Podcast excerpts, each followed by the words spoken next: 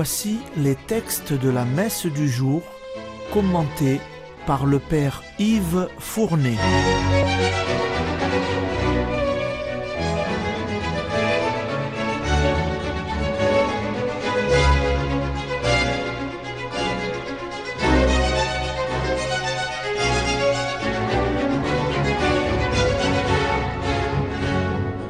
Bonjour, chers auditeurs et auditrices de Radio Maria. Aujourd'hui, c'est le cinquième dimanche du temps ordinaire dans l'année de Saint Marc. Les lectures liturgiques de ce cinquième dimanche sont tirées, la première du livre de Job, la seconde de la première lettre de Saint Paul aux Corinthiens et l'évangile de celui de Saint Marc. La première lecture tiré du livre de Job est centré sur la souffrance qui accable l'homme et l'évangile va lui faire écho. De cette souffrance, Jésus vient annoncer qu'elle n'appartient pas au royaume de Dieu, puisqu'il n'a de cesse de la combattre, comme nous le verrons dans l'Évangile. La liturgie a demandé à cet homme de souffrance, Job, de nous en parler en premier Écoutez la lecture. Lecture du livre de Job. Job prit la parole et dit Vraiment, la vie de l'homme sur la terre est une corvée. Il fait des journées de manœuvre. Comme l'esclave qui désire un peu d'ombre, comme le manœuvre qui attend sa paye, depuis des mois, je n'ai en partage que le néant. Je ne compte que des nuits de souffrance. À peine couché, je me dis Quand pourrais-je me lever? Le soir n'en finit pas. Je suis envahi de cauchemars jusqu'à l'aube. Mes jours sont plus rapides que la navette du tisserand. Ils s'achèvent faute de fil. Souviens-toi, Seigneur, ma vie n'est qu'un souffle. Mes yeux ne verront plus le bonheur.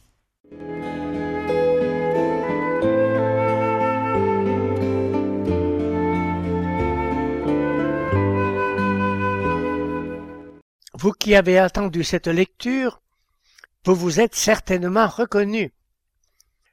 Car il n'est pas encore né l'homme qui ne connaîtra jamais la souffrance. Que de fois nous trouvons la vie pesante, et nous pouvons dire avec Job, la vie de l'homme sur la terre est une corvée. Nous dirions de nos jours une galère.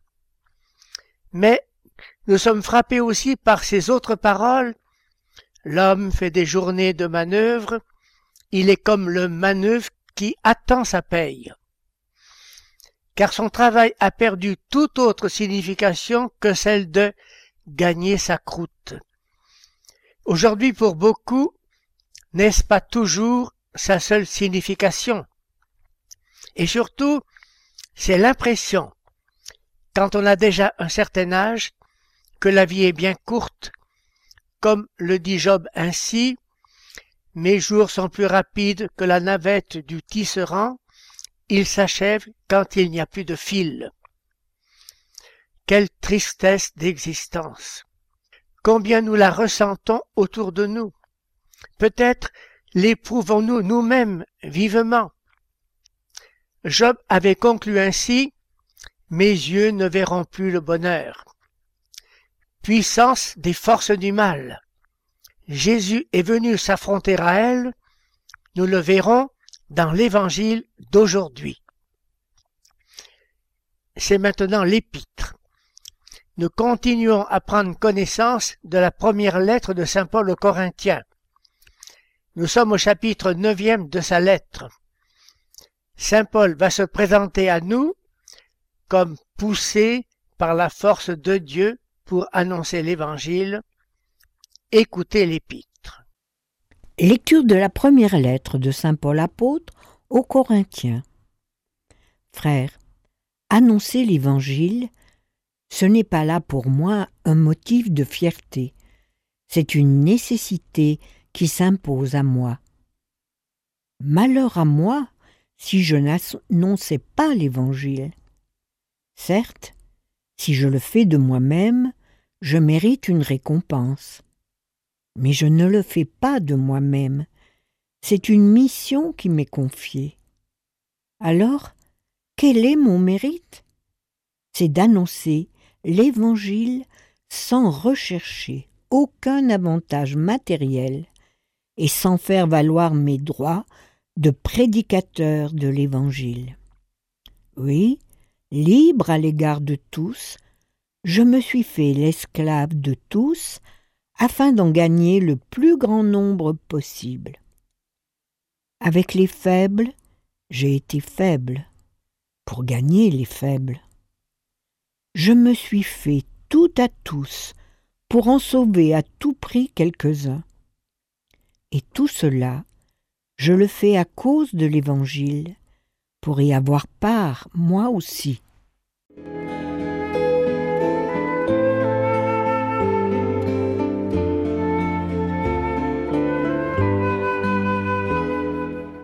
Le passage de la première lettre aux Corinthiens que nous venons d'entendre s'insère dans un long développement dans lequel Saint Paul a rappelé que tout missionnaire de l'Évangile a droit à vivre de son ministère et que c'est même un précepte du Seigneur. Pourtant, lui n'a pas voulu en exiger de salaire, car il ne veut pas qu'on l'accuse d'en retirer un profit quelconque, et c'est pourquoi il a tenu à gagner son pain par son travail de tisserand, c'est son métier. Mais, à partir de là, il en profite pour rappeler l'importance de l'annonce de l'Évangile. Il a lancé Malheur à moi si je n'annonce pas l'Évangile. Car c'est une charge qui lui a été confiée et il doit s'en acquitter.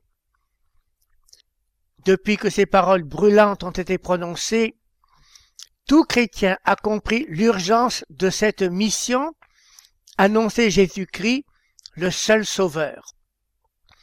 Au cours de l'histoire, tout a été fait pour fermer la bouche des apôtres de l'Évangile, brutalité, persécution, supplice, martyr, en vain. De nos jours, l'ennemi de Dieu a essayé une autre tactique de subversion. Persuader chacun qu'annoncer l'Évangile, ce n'est pas respecter la liberté religieuse. C'est faire du prosélytisme en donnant à ce terme un sens d'utilisation de moyens hypocrites ou déloyaux, ce que le mot ne signifie pas du tout. Et même s'arranger pour qu'il y ait des lieux où le nom de Jésus ne soit pas prononcé, c'est le laïcisme, tout le contraire de la laïcité positive. Eh bien non. Faire découvrir Jésus et le vrai visage de son Église, c'est le plus beau trésor à distribuer, le plus beau respect de l'âme du prochain, puisqu'on veut l'enrichir. Malheur à moi si je n'annonce pas l'Évangile c'est maintenant l'Évangile. Alors que Job a exhalé, dans la première lecture, sa plainte d'homme accablé par la souffrance, Jésus va affirmer dans l'Évangile sa domination sur les forces du mal, en guérissant les malades et en libérant ceux qui se trouvent sous l'emprise de Satan. Écoutez l'Évangile.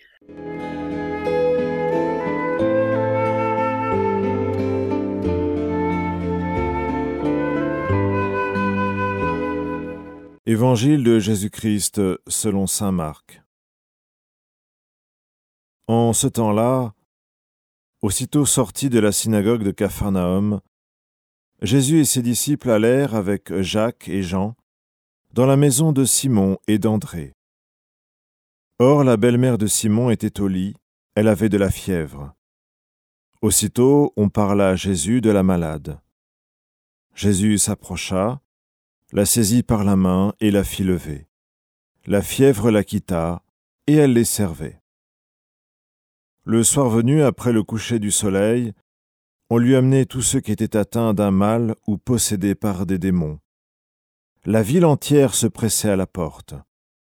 Il guérit beaucoup de gens atteints de toutes sortes de maladies, et il expulsa beaucoup de démons.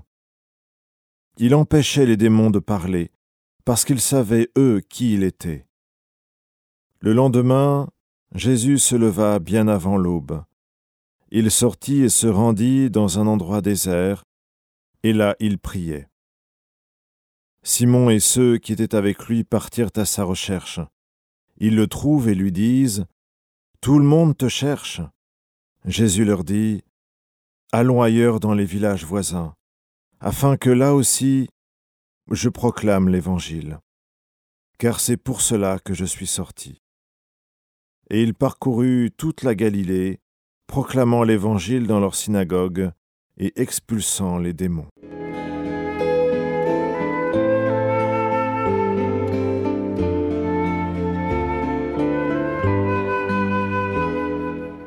Jésus vient d'affirmer sa domination sur les forces du mal en guérissant les malades. La première guérison qu'il opère est celle de la belle-mère de Saint Pierre, ce qui prouve que ce dernier était marié. Jésus s'approche d'elle, la prend par la main et la fait se lever. Elle n'avait plus de fièvre. Et cette femme à peine guérie les servait. Quelle femme dévouée. Mais toute la ville lui apporte maintenant ses malades à guérir. Elle se presse à sa porte, a écrit sa marque. Et elle le fait après le coucher du soleil, quand les travaux sont terminés et que chacun est libre. Mais, à côté des malades de toutes sortes qu'on lui apporte, Saint Marc nous dit qu'il y a aussi beaucoup de possédés d'un esprit mauvais. Jésus chasse ces derniers et surtout il leur impose le silence parce qu'ils savent qui il est. Ils disent le Saint de Dieu. Enfin, remarquez maintenant d'où Jésus tire son énergie. Avant l'aube, il se lève, il sort et va dans un endroit désert, et là, il priait. Quel dialogue en cœur à cœur avec son Père, par là, Jésus nous enseigne que c'est la prière qui nourrit l'action apostolique. Sommes-nous assez priants pour notre apostolat? Prions par la prière d'ouverture de ce cinquième dimanche. Dans ton amour inlassable, Seigneur, veille sur ta famille, et puisque ta grâce est notre unique espoir, garde-nous sous ta constante protection par Jésus-Christ. Amen.